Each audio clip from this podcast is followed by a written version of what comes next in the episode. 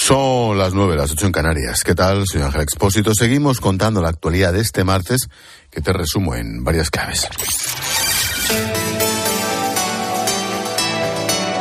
Con Expósito, la última hora en la linterna. Cope, estar informado.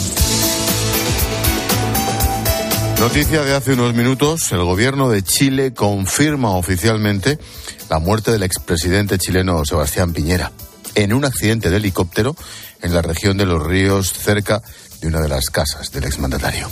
El accidente ha dejado otras tres personas heridas. Según los medios locales, dicen que la Armada está intentando rescatar al fallecido, atrapado en el aparato a 40 metros de profundidad del lago Ranco. Piñera fue presidente de Chile durante dos mandatos, el último entre 2018 y 2022. Segunda, la policía busca a un hombre que presuntamente ha asesinado a su mujer en la Alfaz del Pi, en Alicante. La víctima de 44 años ha sido encontrada en su casa con varias puñaladas. El asesinato habría ocurrido en la madrugada del domingo al lunes, aunque el cuerpo no ha sido encontrado hasta mediodía. Y tercera, a esta hora las tractoradas continúan paralizando muchas carreteras en España. Nos vamos hasta uno de esos puntos, en la localidad de Madridejos, donde se encuentra nuestro compañero Íñigo Palomar. Íñigo, ¿qué tal? Buenas noches. Buenas noches, Ángel. Ahora mismo aquí en Madridejos, provincia de Toledo, han cortado nuevamente la A4 en ambos sentidos. Nosotros estamos en una nave del pueblo en la que los agricultores han guardado algunos de los tractores que mañana a las 6 de la mañana relevarán a los que ahora cortan esa A4. Así que sí, muchos van a pasar la noche en la autovía, han hecho fuego y van a dormir al raso, 3 y 5 grados. Ahora mismo con 10 grados os aseguro que la sensación térmica es mucho menor. Lo que más impresiona de estar aquí cuando ves todos esos estos tractores aparcados en línea es que los agricultores están muy, muy bien organizados. Me cuentan que todo lo hacen por grupos de WhatsApp y que así se coordinan con el resto de compañeros del país. Por cierto, Rubén y Agustín, dos agricultores que han estado aquí conmigo, me cuentan que ellos se van a dormir ahora a casa y que mañana a las 6 de la mañana relevarán a sus compañeros que ahora están cortando esa autovía. Van haciendo turnos, Ángel, para mantener viva la protesta que no se detendrá, dicen, hasta que sus reivindicaciones se vean satisfechas. Pues gracias, señor. Si hay alguna novedad, ni que decir tiene, pides paso. Gracias. A vosotros. Adiós.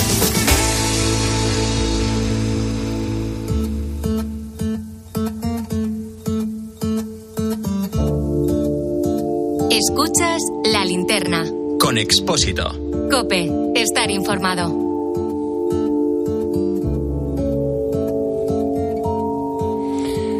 Como te digo, seguro que si a lo largo del día has cogido el coche te has encontrado con algún problema. Camiones, furgonetas, sobre todo tractores, bloquean durante horas las principales vías y accesos a grandes ciudades de España.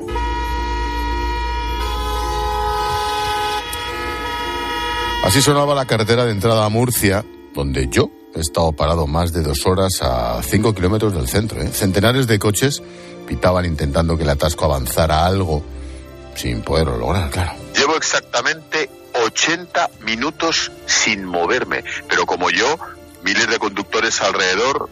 La Policía Nacional está dando marcha atrás uno a uno, imagínate, en mitad de la autovía para que podamos subir de vuelta hacia atrás y o una de dos, o tomarnos un café o buscarnos la vida, porque amenazan con estar así hasta las nueve de la noche. Afortunadamente no han estado cortando el tráfico tanto tiempo. Un servidor ha conseguido dar la vuelta literalmente a la autovía en sentido contrario y volver a Madrid. Sí, directamente. Todo mientras unos metros, un poquito más adelante, centenares de agricultores se mantenían firmes en su protesta. Tú le preguntas a un niño, oye, ¿dónde sale el tomate? De frigorífico. Claro, de la nevera. Y la leche. Pero nadie La le leche dice, de la botella. Esta, este tomate ha llevado un montón de gente, hay que Exacto. labrar la tierra, hará, Y, estar, estar día y noche allí. Han intentado incluso llegar al centro de la ciudad, pero las fuerzas y cuerpos de seguridad del Estado lo han impedido. Agricultores como Diego se quejan de que Murcia ha perdido el privilegio y la importancia de ser la huerta de Europa. Íbamos a ser la huerta de Europa y ahora la huerta de Europa le interesa a los grandes fondos de inversión para ser los paneles solares de Europa. Y entonces ahora de golpe somos criminales, criminales por el mal menor. Bueno, eso lo hemos vivido en Murcia, pero en los próximos minutos quiero hacer un recorrido por España para compartir cómo ha sido la jornada de protestas de los agricultores y ganaderos. Hoy nos montamos en un tractor y descubrimos los verdaderos problemas en el campo que han colapsado centenares de carreteras en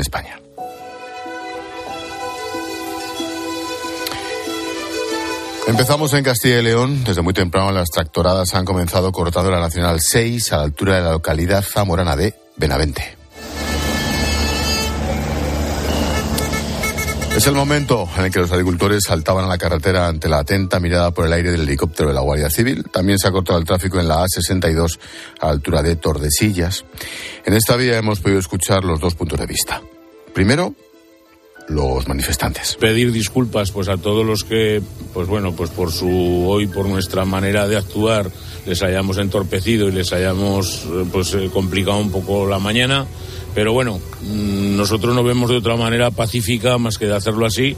Nosotros no rompemos nada, no rompemos ni papeleras, ni quemamos coches, ni hacemos nada. O sea, lo único que hacemos es pues reivindicarnos mm, pacíficamente y sin ningún tipo de y sin ningún tipo de agresión. Son muchos los que, debido a estos cortes de tráfico, se han visto afectados porque no podíamos avanzar ni tampoco retroceder.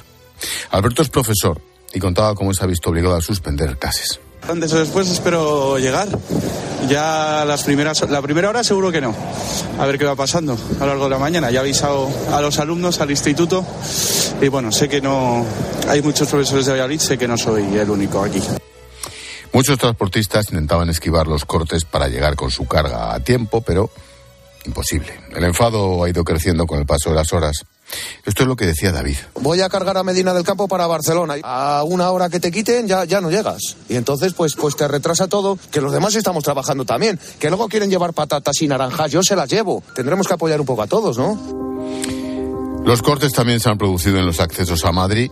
Rafael es agricultor en Villarejo de Salvanes, produce cereal y olivar y ha contado cuánto le costaba producir una hectárea de cereal, cuánto le cuesta ahora y la rentabilidad.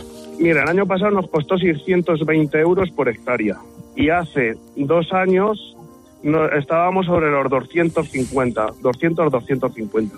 El año pasado estaba el cereal a 300 euros y hoy está no llega a 200. En Valencia las movilizaciones han afectado a los accesos al centro de la ciudad, también a la A3, a la altura de Chiva. Ha habido problemas también en Andalucía.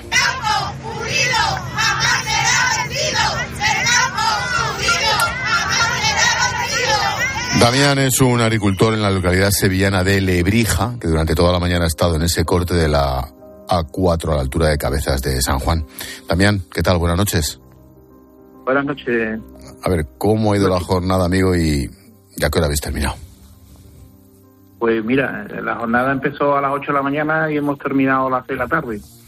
La verdad, con un poquito de, de unas ideas que no nos esperamos, la afluencia de tantos agricultores. Y la verdad que está muy bien. No, a mí me ha pillado en, en- intentando llegar a Murcia hasta que he podido darme la vuelta. Chupado ocho horas para allá y en total entre ida y vuelta, pero mm, era muy curioso, Damián, no sé si lo has notado, porque casi todos los que estábamos en el atasco, aparte del cabreo por la pérdida de tiempo, creo que lógicamente, coño, la gente estaba de acuerdo con vosotros. La gente mm, ha estado de acuerdo, no, súper de acuerdo. Es que yo no he visto tanta gente, además, ellos mismos hasta motivados. Venga, que estamos con ustedes, que esto. Y la verdad que se han portado, y además los, guardias igual con nosotros, ¿eh? No, nosotros hemos dejado pasar ambulancias y al todo que nos ha pedido por favor y han pasado, ¿sabes? Eh, darle gracias a todos, hombre, por el apoyo que nos están dando. La verdad que nos hace falta. En tu caso concreto, Damián, ¿qué cultivas? ¿Qué trabajas? Pues mira, eh, cultivo tomate, pimiento, algodón, remolacha, olivo. También tenemos ganado, ¿sabes? Eh, aparte de ser agricultor, trabajo para otra empresa también, que le llevo los cultivos, ¿sabes? Y la verdad que nos cuesta seguir para adelante. Esto cada día nos vemos más oscuro. Eso te iba a preguntar.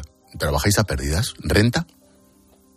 Pues mira, eh, estamos ahora menos 300, 400 euros por debajo de costo. ¿Sabes? Ujú. Es- Es muy fuerte lo que se está diciendo, pero que es la realidad. ¿eh? ¿Y cuál es el futuro? Pues el futuro malo, malo, porque la política europea nos han bajado la paz, que era un medio de subsistencia, y ahora el, los, los, los insumos eh, cada día están en un 250%, y los productos, por ejemplo, el caso del trigo, que hace eh, dos años estaba a 300 euros la tonelada, pues ahora, o sea, ahora está, a- a- no llega a 200. Una vez, una vez que habéis empezado la protesta, tras esta primera jornada que ha sido sorprendente por el seguimiento, ¿hay más? ¿Hasta cuándo pensáis seguir así? Si por mí fuera hasta que nos dieran una solución, ¿sabes?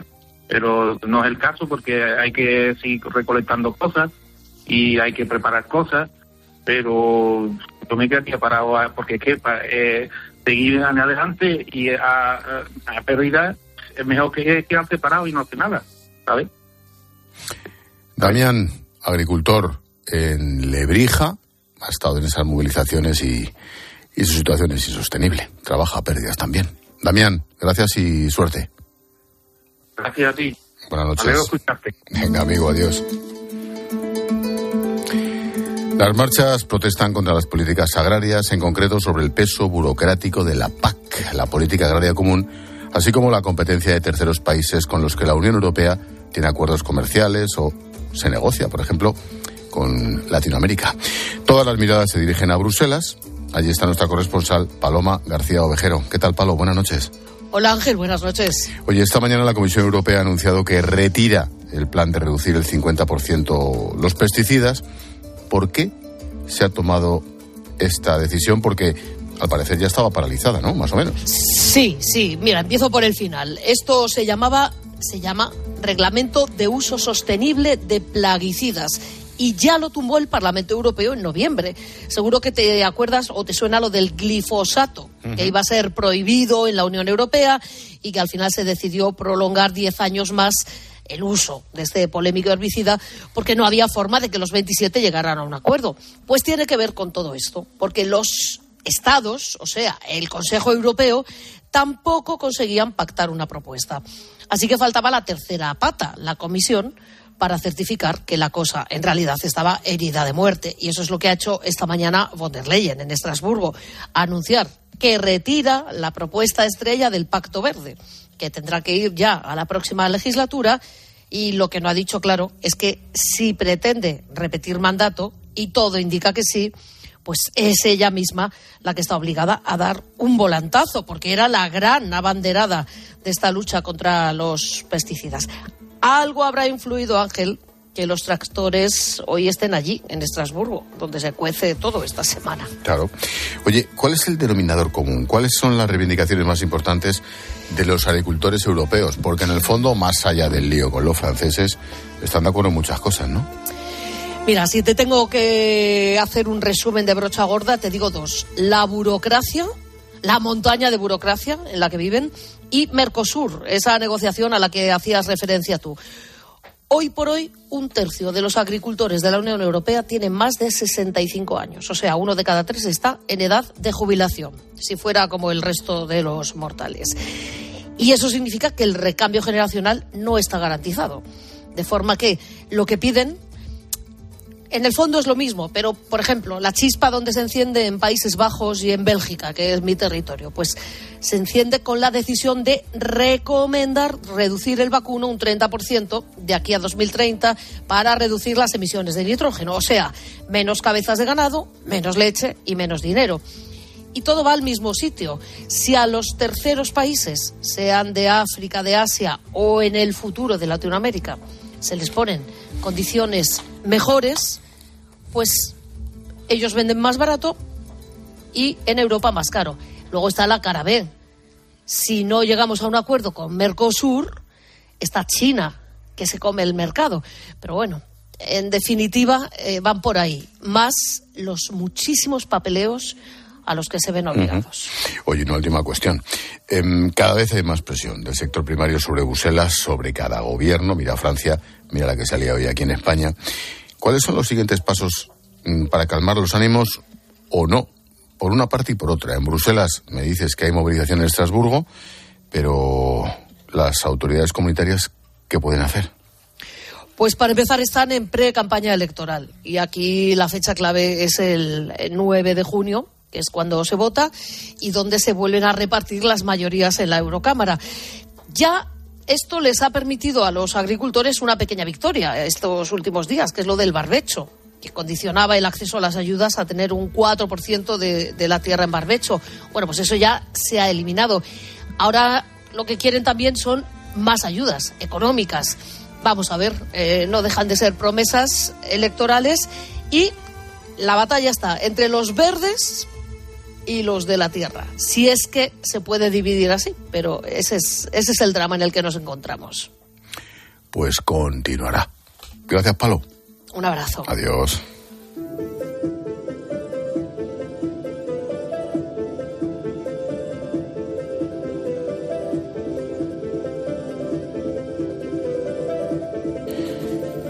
La mayoría de las protestas se han convocado sin contar con las autorizaciones pertinentes de las delegaciones del gobierno, algo que ha provocado que en muchos lugares haya cierta tensión entre manifestantes y agentes de las fuerzas de seguridad. Teníamos pactado desde anoche salir a las 3 y ahora llegan y nos dicen que no podemos salir a las 3. Bueno, vale, pues eh, les hemos dado cinco minutos más de tregua. Si no quieren por las buenas, pues vamos a tener que romper por las malas. Los tractores no entienden de caminos, saben andar por el campo.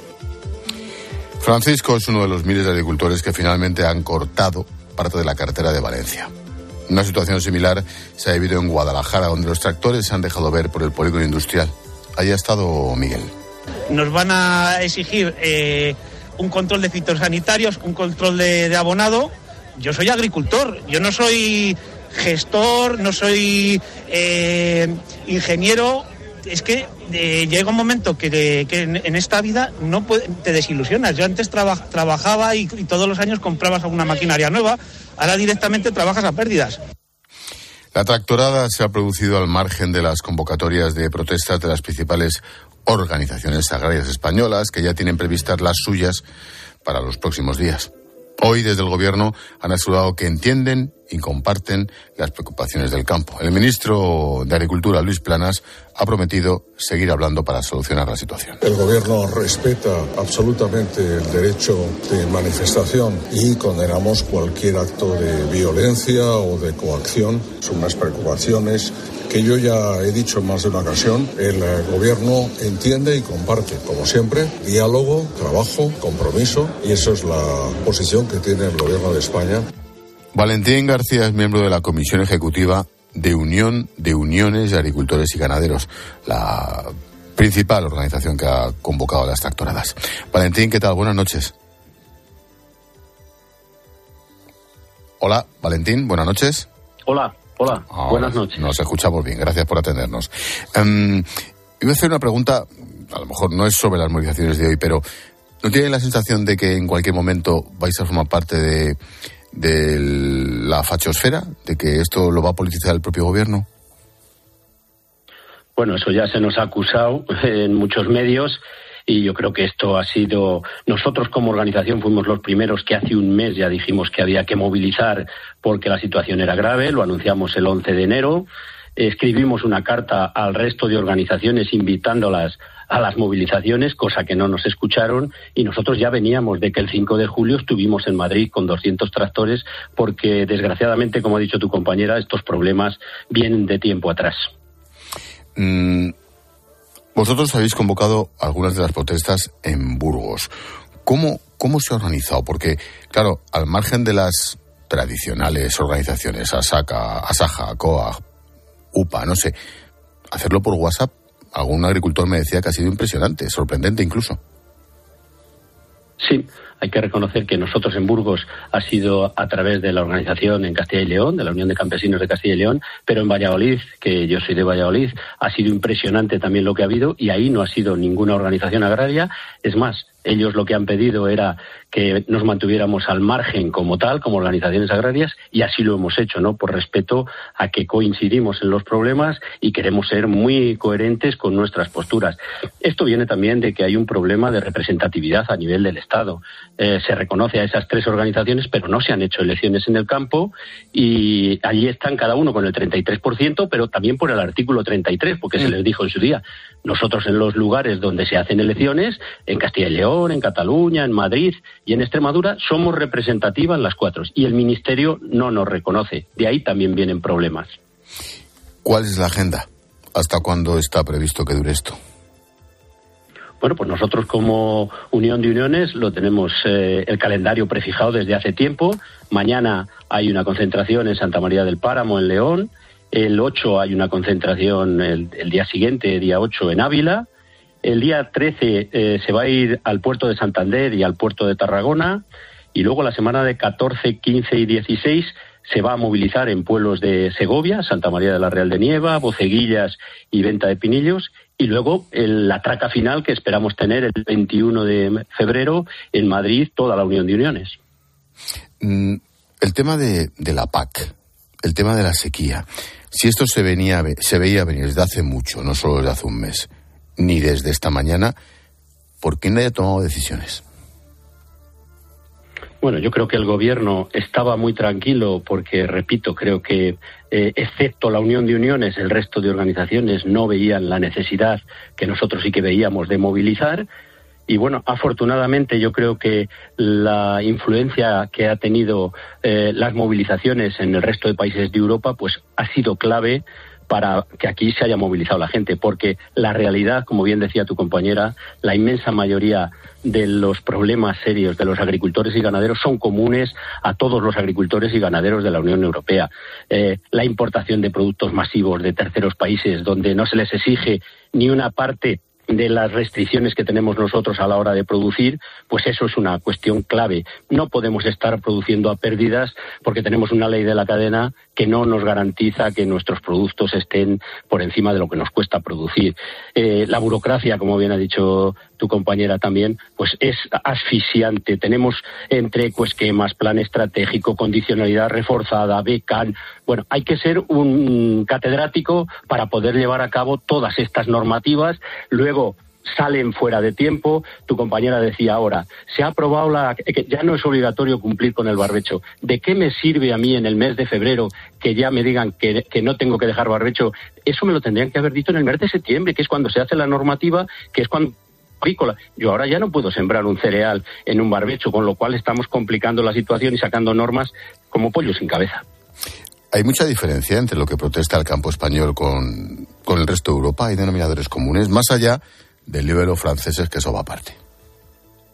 Sí, pues eh, te insisto, yo creo que no, que, mm, las cuestiones prioritarias, que es lo de que, sea rentable ser agricultor en la Unión Europea, eso nos pasa en muchos países de Europa, porque estamos con una competencia desleal de países terceros, insisto, y luego el exceso de burocracia. No podemos tener 200.000 normas y, y, algunas cuestiones claves, ¿no? Yo creo que no es una cuestión de restricción de pesticidas, que suena muy mal, es una cuestión de que algunos fitosanitarios son imprescindibles para ahora mismo poder producir y lo que no podemos tener una ley de bienestar animal donde cada día se nos trata como que nosotros no miráramos por los animales cuando los ganaderos somos los máximos interesados en que nuestros animales se encuentren en perfectas condiciones porque cuanto mejor están más rentabilidad sacamos. Y una última cuestión, Valentín. Mi compañera Paloma mm, ha planteado algunas de las soluciones que se atisban, algunos de los problemas que tiene la Comisión en año electoral. ¿Cuáles serían esas soluciones? pues hombre, desde luego un cambio de rumbo en la política europea, eh, unas exigencias, insisto, para los países, eh, para los eh, productos que importamos de fuera, y de verdad creernos que la agricultura y la ganadería son sectores estratégicos dentro de Europa, porque hemos visto lo que nos ha pasado en la pandemia, donde éramos incapaces de tener mascarillas. Eh, se reían los chinos de nosotros y nos cobraban cuatro euros por una mascarilla. ¿Qué hubiera sido si en vez de ser mascarillas hubiéramos necesitado pan, hubiéramos necesitado patatas, hubiéramos necesitado carne? Yo creo que es una cuestión de lógica y de sentido común. La agricultura y la ganadería es un sector fundamental y estratégico para los consumidores europeos. Si lo desmantelamos y no lo tenemos y lo tenemos que comprar, dependemos de que lo haya o no lo haya y del precio que nos quieran cobrar. Es suicida, sencillamente suicida. Valentín García, miembro de la Comisión Ejecutiva de Unión de Uniones de Agricultores y Ganaderos. Gracias, seguimos en contacto.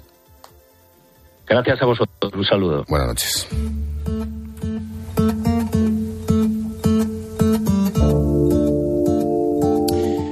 Hemos hablado de las protestas en el campo.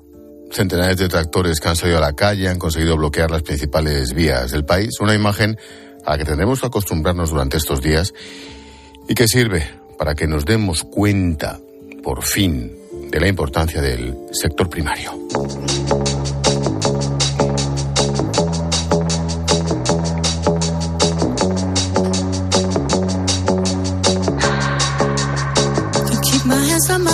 El lazo al tema del día lo pone Jorge Bustos, como siempre. ¿Qué tal, George? Buenas noches. Buenas noches, Ángel. Veo que pudiste salir de la trampa. Joder, macho, muy marrón. Me he chupado 900 kilómetros del tirón. Para allá, dos horas parado para volver, en fin. Oye, mm, ¿se puede, a ver, ¿se puede cuadrar el círculo? Es decir, todos los que pensamos que tiene razón esta gente, ¿cómo se hace eso sin colapsarnos? Complicado porque lo que, está, lo que está ahora eclosionando es una crisis que lleva 15 años larvándose. Está ya ahora rebufo de, los franceses, que son los mejores desde, desde que cayó la cabeza de María Antonieta en montar revoluciones. Pero, pero es verdad que, claro, básicamente lo que piden es suena muy legítimo en los oídos. Yo creo que cuentan con una enorme simpatía en, en, en, todos los europeos, no solo los españoles, porque lo que piden es lo mismo, un, un, un descenso, de la, un relajamiento de la burocracia verde que está atenazando a los productores agrarios que simplificar la política agraria común, que les dejen utilizar eh, eh, algunos productos fitosanitarios para poder competir con otros mercados en, igualdad de condiciones, eh, ayudas al campo en general. Lo que yo me temo es que desde, desde Bruselas a veces se diseña las políticas agrarias con una perspectiva de cierto elitismo hacia el mundo del campo, como si fueran, no sé, paletos que no están concienciados con el cambio climático y a los que hay que reconvertir a la fuerza pero eso no ha salido bien nunca en la historia, porque el campo siempre ha sido motor de revoluciones y puede, y puede producir un, un, descalabro en el equilibrio político de los partidos en las próximas elecciones europeas, a poco que alguien avispado portavocee políticamente esas demandas. Y además es que no es sano para, para, nosotros, no podemos a un balneario eh, y que el, sector del campo se dedique a montar casas rurales para que venaren los ricos. O sea, no, no, no, es, no es inteligente y tampoco significa lo que debamos dar un bandazo contrario y apearnos de cualquier transición energética e ignoremos lo que está pasando con el aumento de las temperaturas y que ignoremos que debemos ir hacia modelos más sostenibles. Bien, pero, pero hace falta un poquito más de coordinación y ya von der Leyen se ha dado cuenta hoy y ha retirado ya esa ley que pretendía eliminar el 50% de los pesticidas. Bueno, pues falta diálogo y a veces esta gente no tiene otra forma de hacerse oír que liando la parda. Claro. Mm, la verdad. Continuará. Gracias, Jorge. Hasta luego, Ángel. Hasta luego,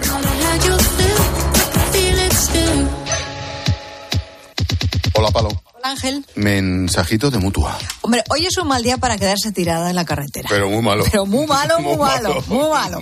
Pero bueno, que si no te quedamos remedio y te has quedado tirada en la carretera, bueno, pues mucha tranquilidad y no te enfades si descubres, oye, que tu seguro ha tardado mucho en enviarte la grúa allá donde estés. Bueno, le puedes decir precisamente a esa persona que, oye, con la mutua, además de tener una gran asistencia en carretera, te bajan el precio de cualquiera de tus seguros, sea cual sea. Llama al 91 555 5555. Te lo digo, te lo cuento. Ya sabes, vete a la mutua, condiciones en mutua.es. Estás escuchando la linterna de Cope. Y recuerda que si entras en cope.es, también puedes llevar en tu móvil las mejores historias y el mejor análisis con Ángel Expósito. A los que no marcáis la casilla de la iglesia en la declaración de la renta. Nos encantaría enseñaros la labor social y espiritual que realizamos, pero en un anuncio de 20 segundos es imposible.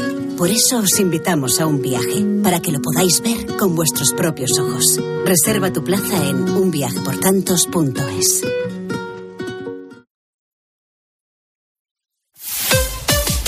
Escuchas Cope.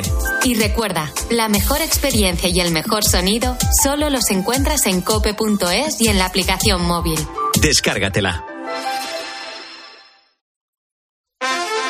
La palabra ladrón puede significar dos cosas. Clavija donde poder conectar tu coche eléctrico o persona que roba el cable de tu coche eléctrico. Ahora el seguro de coche eléctrico e híbrido enchufable de línea directa también significa dos cosas. Que además de ahorrarte una pasta, también te cubre el cable de recarga en caso de robo. Cámbiate y te bajamos el precio de tu seguro de coche sí o sí. Ven directo a lineadirecta.com o llama al 917-700-700. El valor de ser directo. Consulta condiciones. Dosificación perfecta. Mientras cuido del planeta. Tú solo compras muy sencillo y el dinero a tu bolsillo. Ahorra programando tu lavadora con autodosificación con el asistente de energía y con el reembolso de hasta 150 euros. Bosch. La vida es como un libro y cada capítulo es una nueva oportunidad de empezar de cero y vivir algo que nunca hubieras imaginado. Sea cual sea tu próximo capítulo, lo importante es que lo hagas realidad. Porque dentro de una vida hay muchas vidas y en Cofidis llevamos 30 años ayudándote a vivirlas todas. Entra en cofidis.es y cuenta con nosotros. En somos más cañeros que nunca, porque te traemos nuestra mejor ofertaza. Fibra y móvil 5G por solo 29,95, precio definitivo. Si quieres ahorrar, corre a lowy.es o llama al 1456. Por la mañana en la radio. La última hora y el rigor de Carlos Herrera. Que las comunidades infrafinanciadas se pongan de acuerdo para reclamar conjuntamente una reparación económica, pues hombre, tampoco es para que se extrañe nadie, ¿no? Sin embargo, De lunes a viernes desde las 6 de la mañana, todo pasa en Herrera en Cope.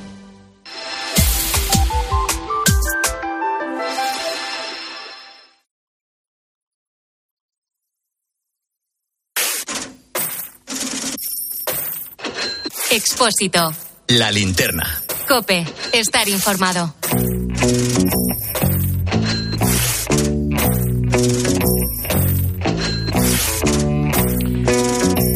Entramos en clase de economía. El gobierno ha aprobado hoy la subida del salario mínimo interprofesional. Pasará de 1.080 a 1.134 euros brutos mensuales en 14 pagas. Un incremento que tendrá carácter retroactivo desde el 1 de enero. Marta Ruiz, buenas noches. Buenas noches. Eh, Ya en febrero, dos millones y medio de trabajadores verán incrementada la nómina en 108 euros. La subida del salario mínimo tiene carácter retroactivo desde el 1 de enero. Pasa de los 1.080 a los 1.135 euros brutos en 14 pagas y beneficiará sobre todo a mujeres y jóvenes del sector de la hostelería, comercio y agricultura.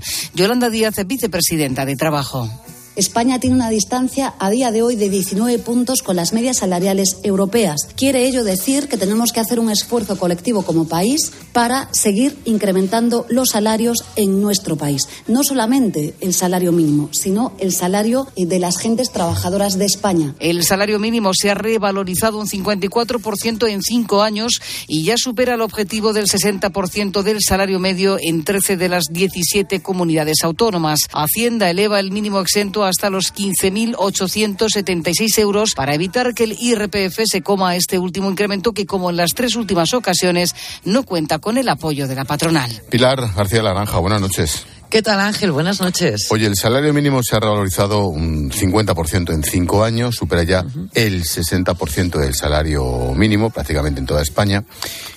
¿Qué es exactamente el salario mínimo interprofesional? Ahora se lo preguntamos al experto, pero así a bote pronto, Pilar, dame tu opinión. Bueno, vamos a ver, el gobierno es quien tiene la potestad de subir el salario mínimo interprofesional y lo ha hecho, ¿no? Y como explicaba la jefa de economía de COPE, Marta Ruiz, hace un instante muy bien, bueno, pues entre las 17 comunidades autónomas supone ya el salario, el 60% del salario mínimo, ¿no? Pero es que no es lo mismo vivir en Madrid que vivir en Lerma. Ángel, no son los mismos costes, no, no es el mismo precio de la vida estar en una gran ciudad que, que, en el, que en el mundo rural, ¿no? Si tú le preguntas a alguien, ¿es bueno que se suba el salario mínimo? Pues claro. Si tú le preguntas a alguien, oye, ¿tú quieres trabajar dos horas y media menos a la semana? Pues claro, pero nadie piensa que dos horas y media menos a la semana son 15 días más de vacaciones pagadas al año. Igual si se lo preguntas al dueño de la peluquería, o al dueño del bar, o al dueño del restaurante, o al dueño de la gestoría, pues se lo piensa dos veces, ¿no? Y ahí estamos. Cuestiones varias. Todos los países europeos tienen salario mínimo. ¿Cuándo se implantó en nuestro país? Vamos a hablar con quien se lo sabe. Carlos Victoria es economista, profesor en la Universidad Comillas y CADE. Carlos, profesor, buenas noches. Hola, buenas noches, ¿qué tal? Gracias por atendernos. Eh, ¿Cómo de necesaria en una economía moderna europea como la nuestra es la figura del salario mínimo? Bueno, el salario mínimo es una de las múltiples herramientas de regulación del mercado laboral de que disponen los gobiernos. Está bastante generalizado en, en países a lo largo del mundo y en particularmente de nuestro, de nuestro entorno y lo que hace es establecer un, un suelo mínimo, es un, es un precio mínimo el salario, eh, por debajo del cual no pueden fijarse los salarios. Carlos, ¿qué tal? Buenas noches. Es, es un sueldo, un salario mínimo, en teoría, para, para trabajos, eh, digamos, de menor preparación o, o, trabajos en los que no necesites eh, tener una formación muy especializada, ¿no? Pero, pero a ti no te da la sensación de que a veces hay gobiernos que se lo toman más como un subsidio que no como el pago por un empleo. Bueno, como digo, es una herramienta más. Eh, debemos dejar de pensar en medidas concretas y pensar más en objetivos de política, ¿no?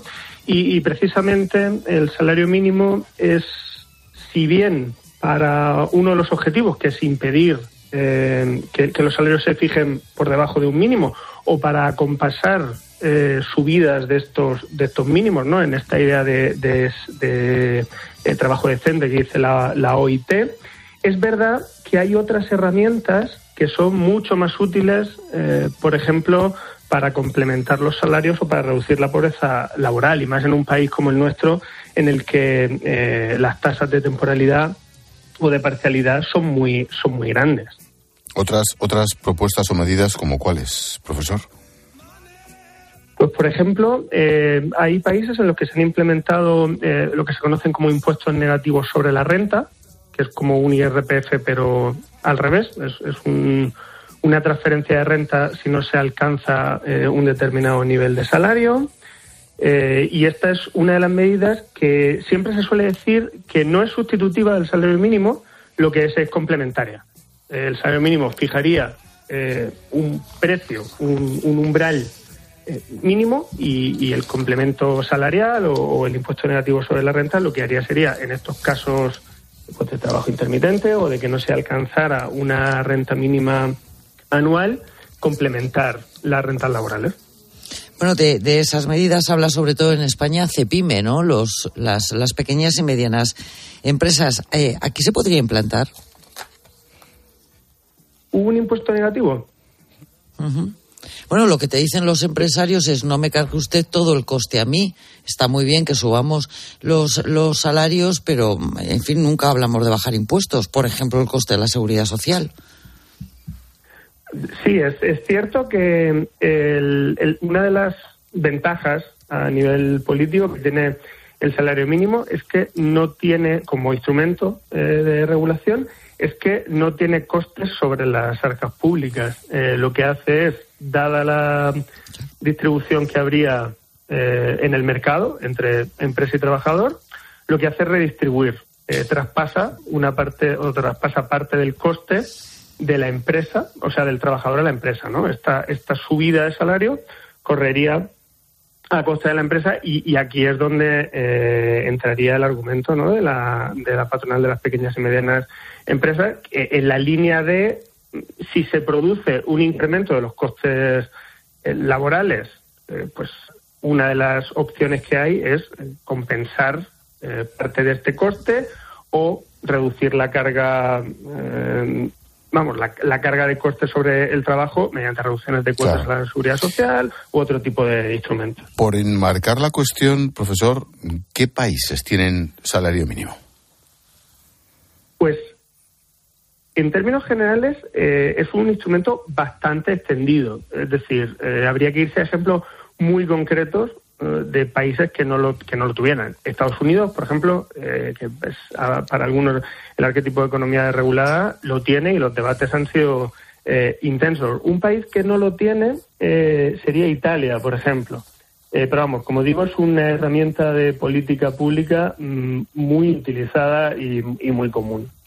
Bueno, más allá de la política y del lío, nos interesaba saber técnicamente qué es, qué consiste y y para eso hemos llamado a Carlos Victoria, economista, profesor en Comillas y CADE. Gracias por la clase, Carlos.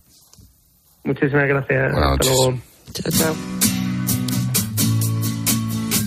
El Gobierno ha aprobado hoy un anteproyecto de ley en el que prohíbe los conocidos como contratos a llamada para los trabajadores a tiempo parcial. Las empresas tendrán que especificar en el contrato el margen de duración del mismo, otras condiciones como la jornada, la distribución o el periodo de prueba. Si la empresa no lo hace, el trabajador pasará a ser indefinido. ¿Esto qué supone, Pilar? Bueno, vamos a ver, habrá que esperar al, al detalle, Ángel, mm, pero hoy en día cualquier eh, contrato, cualquier empleo tiene un contrato por horas, imagínate que es este de llamada, ¿no? Y ahí se especifica el salario, se, se especifica el detalle del trabajo que tiene que hacer el trabajador, en fin, o sea que, que vamos a esperar a que desarrolle, a que se desarrolle la norma. Pero yo te recuerdo que, que en este país hace dos años se prohibió despedir, según Yolanda Díaz. Y en algunas multinacionales están despidiendo como si no hubiera un mañana. A gente, por cierto, a partir de los, de los 55 años, ¿no?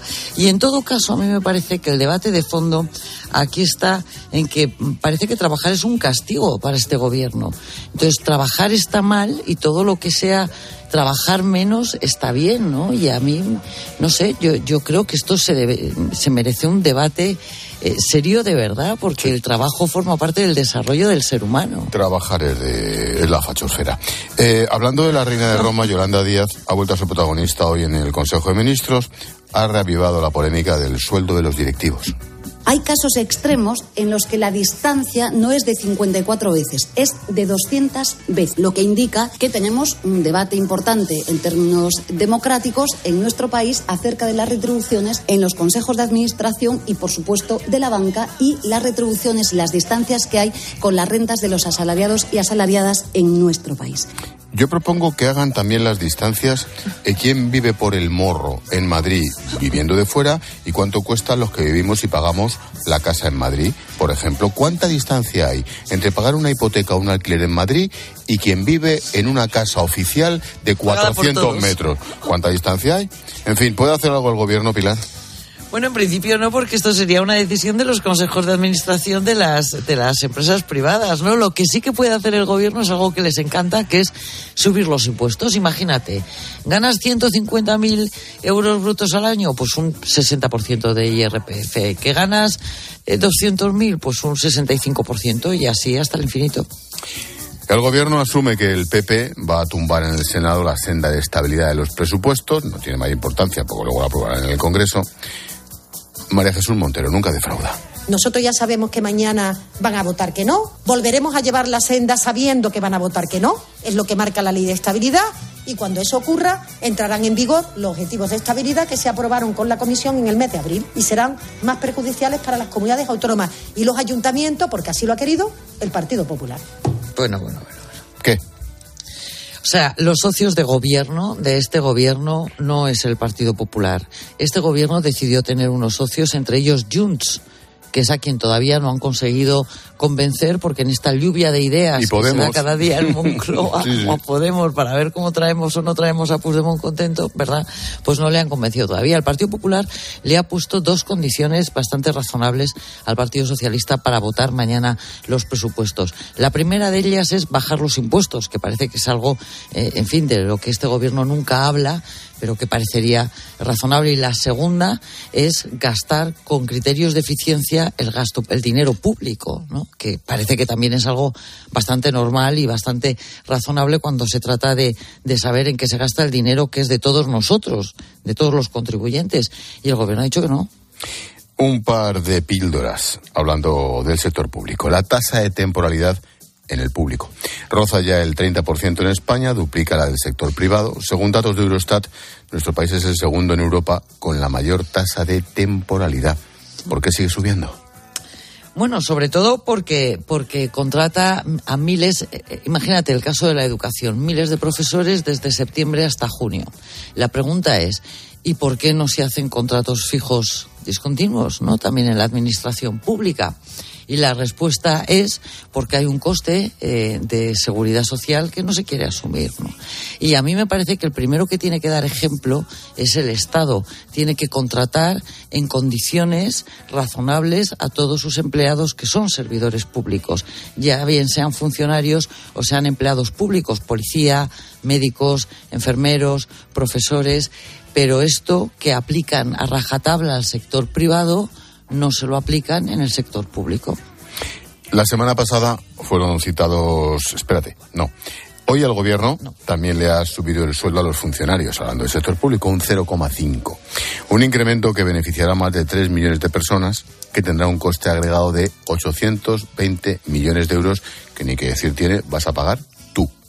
Y yo, y yo, y yo, por cierto mientras se incrementa la temporalidad y se desploma la, la productividad, ¿no? Bueno, en el caso de, de, de algunos, eh, de algunos servicios públicos, yo creo que por fin, tres años después de terminada la pandemia, ya van a eliminar esto de la hora previa y estas cosas. La cita previa, ¿no? Eso, la cita previa. Veremos, lo veremos, lo veremos. No, no lo he visto yo con estos ojitos.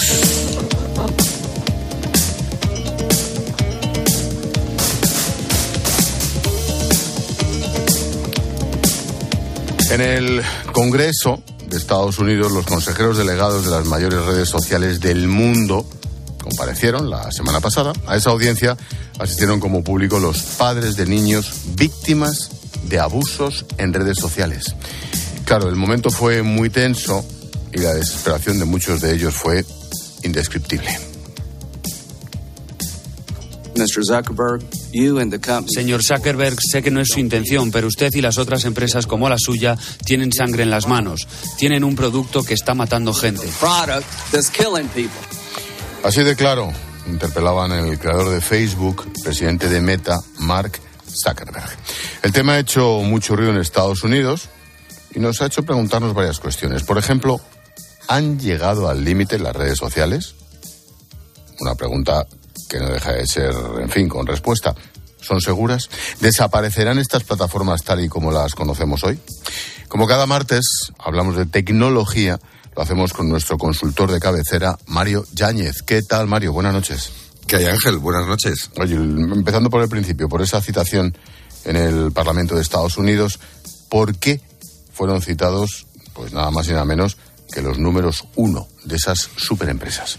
Bueno, pues porque el miércoles pasado estaba convocado el, Comité Judicial del Senado de la Cámara Alta del Congreso para tratar en general el tema de la explotación de menores en Internet y, por supuesto, la necesidad de implantar legislación contra los depredadores que existen en estas plataformas. ¿no? Y por eso fueron cintados cinco primeros espadas, los consejeros delegados de las redes sociales más importantes. Como comentabas, Mark Zuckerberg de Meta, Facebook, eh, Linda Yacarino de X, la Twitter, que es la, el dueño Elon Musk, Shou Thin Chiu, que es el de TikTok en Estados Unidos, Jason Citron de Discord y Evan Spiegel de, Snap, que es otra bastante útil. Casi nada. Los cinco magníficos, Mario. Buenas noches. Buenas noches, Oye, Pilar. Es que el tema es muy serio, ¿no? ¿Qué, qué les recriminaba exactamente los senadores a estos directivos de estas multinacionales? Bueno, la frase que hemos escuchado antes fue del senador republicano Lindsey Graham, que se despachó a gusto con el fundador de Facebook y, que, recibió los aplausos de los padres de los niños víctimas que estaban allí en la audiencia, ¿no? Claro, eh, esto es como todo, como es política, después este era republicano, después el senador demócrata John Ossoff, pues continuó hablando de las víctimas diciendo, y cito literalmente, son familias que han perdido a sus hijos, son familias de todos los países cuyos hijos han autolesionado, que han padecido baja autoestima, a los que se les han vendido píldoras mortales en Internet. O sea, que es que han muerto algunos. O sea, Internet es un lugar peligroso para los niños y sus plataformas, las redes sociales, son lugares muy peligrosos para ellos. Mm, esto daría por una tesis doctoral y seguro que las hay. ¿Cuáles son los peligros que nos encontramos en las redes sociales? Ojo, no solo en Estados Unidos, porque eso ya no existe. Quiero decir, no existe la separación por países, claro. Exactamente, eso es verdad. Yo creo que eh, las redes sociales, yo creo que también actúan como un gigantesco amplificador de todo lo que pasa en la sociedad, para bien y para mal. Y aunque en general el anonimato de Internet en general ayuda más a los malos que a los buenos. El anonimato es el gran problema y creo que yo lo distinguiría en tres grandes grupos de riesgos. Por un lado, lo que comentaban los depredadores sexuales, que es uno de los grandes problemas que encaran los niños y los adolescentes en las redes. El segundo grupo serían todos los temas del mercadeo con los datos personales, eso lo estamos viviendo todos los días, lo hablamos con las cookies la semana pasada.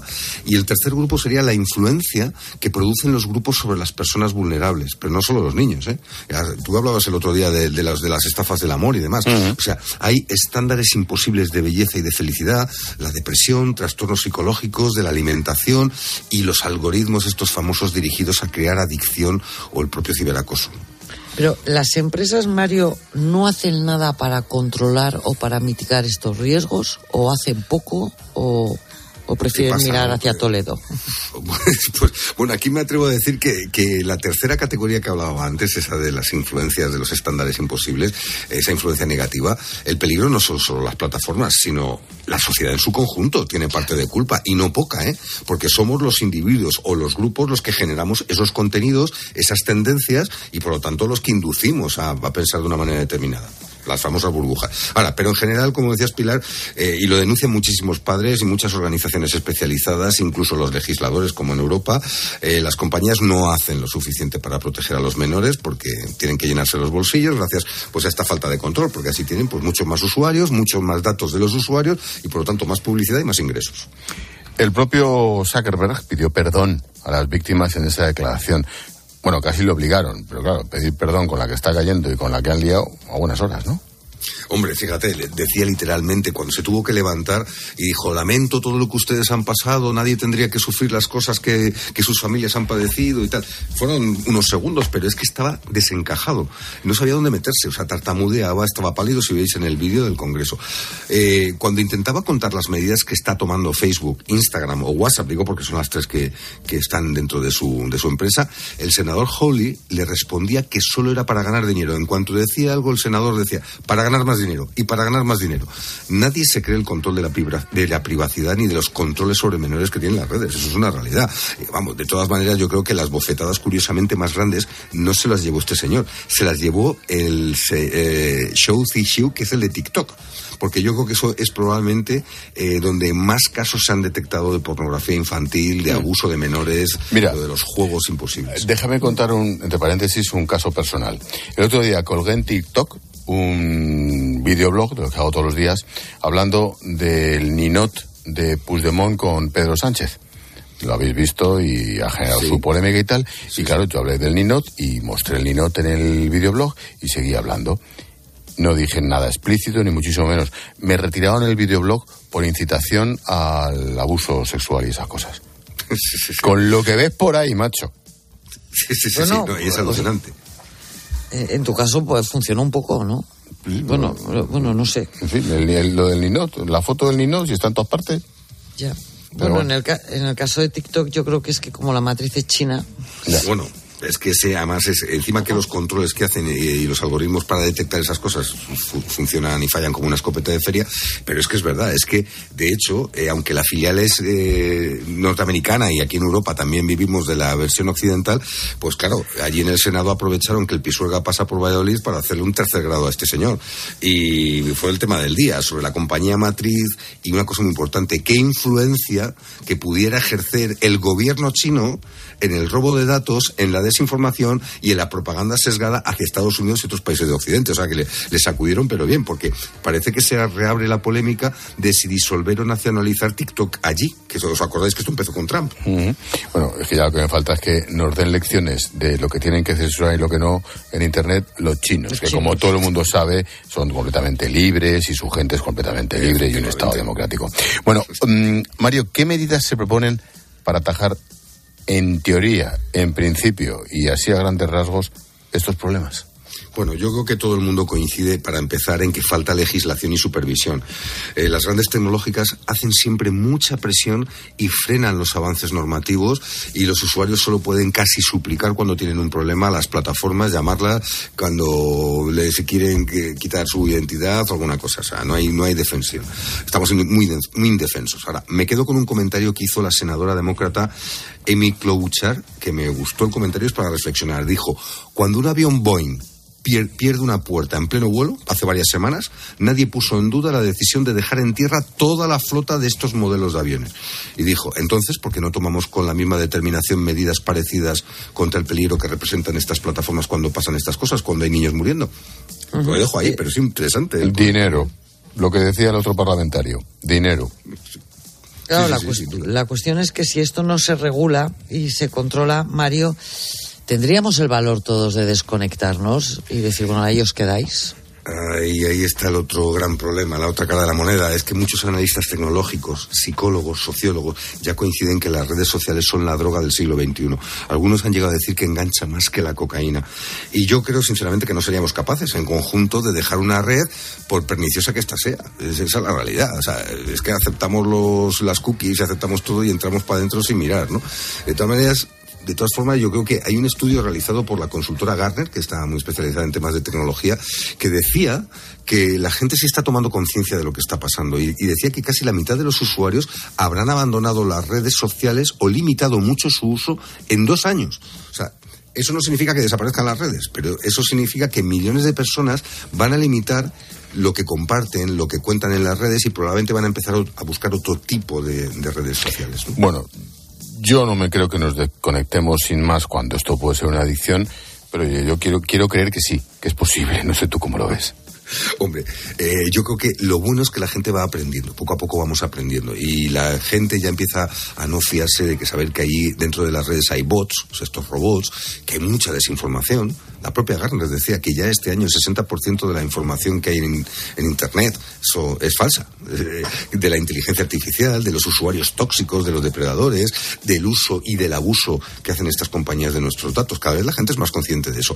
Ahora, yo creo que no seríamos capaces de vivir sin redes, como dices tú, ¿no? Yo creo que la gente se movería hacia redes más limpias, eh, que no usen inteligencia artificial de una forma tan salvaje, que prioricen a las personas sobre el marketing, en definitiva, más humanas, ¿no? Y aquí está la trampa, una trampa que sí lo dejo ahí para terminar, mm, serían más caras, es decir, llamadas premium de pago como quieras, que es lo que ya se nos están proponiendo. ¿Quieres, no quieres cookies? ¿Quieres privacidad? ¿Quieres que la cosa sea limpia? Paga. O sea, de esta historia yo creo que, que, hemos visto nada más que el primer capítulo cuando vimos lo de las cookies y le queda mucho recorrido a esto. O sea, que al final el resumen es pasta. Pasta. De nuevo, por tercera vez, terminamos en el dinero. Como cada martes, hablamos de tecnología en la linterna con nuestro consultor Mario Yáñez. Gracias, Mario. Buenas noches, Ángel. Un Adiós, amigos. Chao, chao. Eso. Mira que a mí me cae mal el Zuckerberg este. Desde veo. que vi la peli Ya te veo. de Facebook, de verdad no puedo. ¿Cómo puedes crear una plataforma para espiar a tus compañeros de universidad? Pues mira, y luego se te va de las manos y pasa lo que pasa. Bueno, Pilarín, mañana más. Un besito, hasta Otro. mañana. Adiós. chao. chao.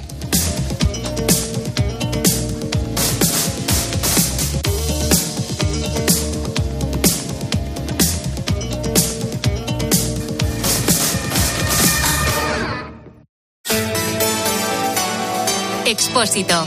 La linterna. Cope. Estar informado.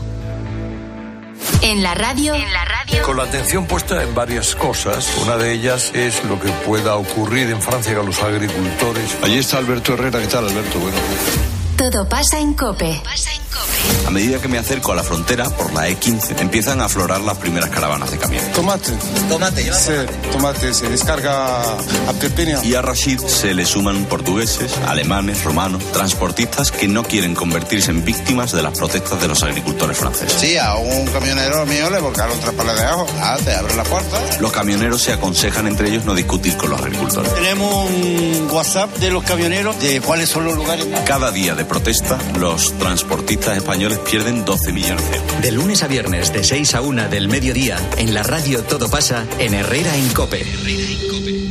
De camino al cole de los niños, un poco de diversión. Veo, veo. Si pillas atasco al ir al trabajo, un poco de paciencia. Ya no llego. Si vas al súper a hacer la compra, un poco de memoria. Plátanos y yogures. Y para todo eso, los nuevos combustibles 100% renovables de Repsol. En tu día a día, algo nuevo te mueve con los combustibles 100% renovables de Repsol que puedes usar ya en tu coche. Encuéntralos en más de 50 estaciones de servicio y a final de año en 600. Descubre más en combustiblesrenovables.repsol.com. Vuelven los clásicos de mano del mejor. Omega. Porque no hay dos sin tres. Hasta ahora estamos consiguiendo películas que no bajan nunca del 10. Yo creo que vamos a sacar unas 50, 60, 70 obras maestras que las vamos a poner aquí. Classics con José Luis García. Esta semana, El demonio de las armas. El viernes a las 10 de la noche, en 13.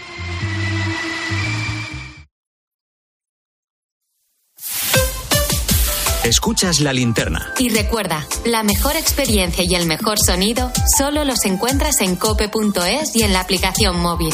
Descárgatela. Esto es un mensaje para todos aquellos que te dijeron que no podías cambiar el mundo. Ahora sí puedes gracias al efecto ser humano, un superpoder que nos convierte en la única especie capaz de revertir el daño que causamos al planeta y frenar el hambre y la pobreza. Es hora de utilizar este nuevo poder. Descubre cómo hacerlo con manos unidas en efectoserhumano.org. A ver si lo entiendo bien. Tú ibas a por pan y vuelves con un coche. Ibas a por pan, pero has vuelto con un Skoda. Y del pan, ni rastro. Este febrero vuelven los Skoda Days con precios aún más irresistibles. Solo hasta el 29 de febrero. Infórmate en skoda.es. Skoda.